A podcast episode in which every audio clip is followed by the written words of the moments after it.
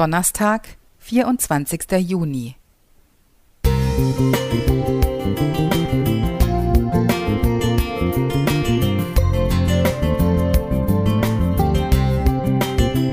Ein kleiner Lichtblick für den Tag.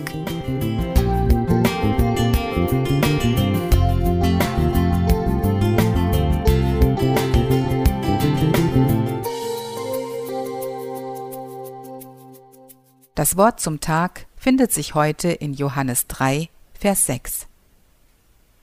Was aus dem Fleisch geboren ist, das ist Fleisch, und was aus dem Geist geboren ist, das ist Geist.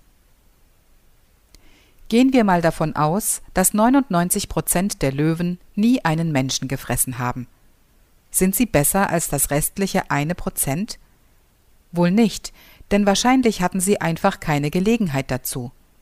Vielleicht vegetieren sie in einem Käfig, in einem Park oder sie haben keine Zähne mehr.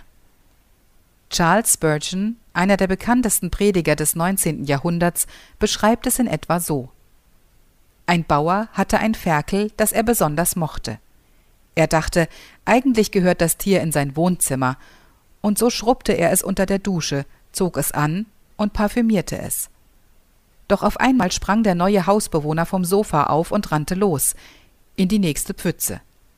Das weiße Hemd und die gebügelte Hose halfen nichts, denn auch wenn es schick angezogen wird, bleibt ein Ferkel ein Ferkel. Diese kurze Geschichte zeigt, dass wir nicht heraus können aus unserer Haut. Ein Ferkel ist ein Nutztier, ein Löwe ein Raubtier, und wir Menschen?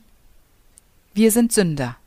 Wir sitzen hinter Gittern, die Stäbe bestehen aus der Angst, erwischt zu werden, vielleicht aus dem Mangel an Möglichkeiten und aus unserer Erziehung, die uns, gemischt mit der Stimme Gottes, ein schlechtes Gewissen einredet.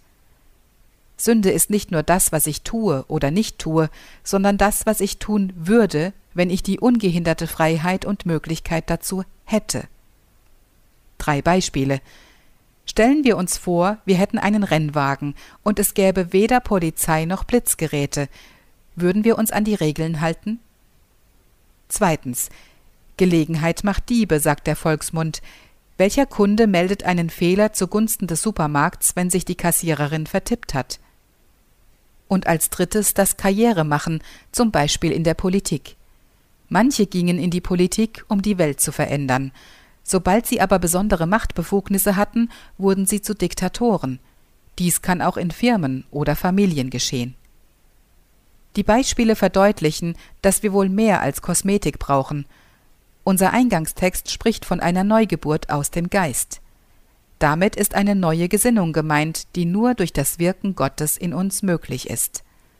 Wollen wir uns darauf einlassen? Sylvain Romain Musik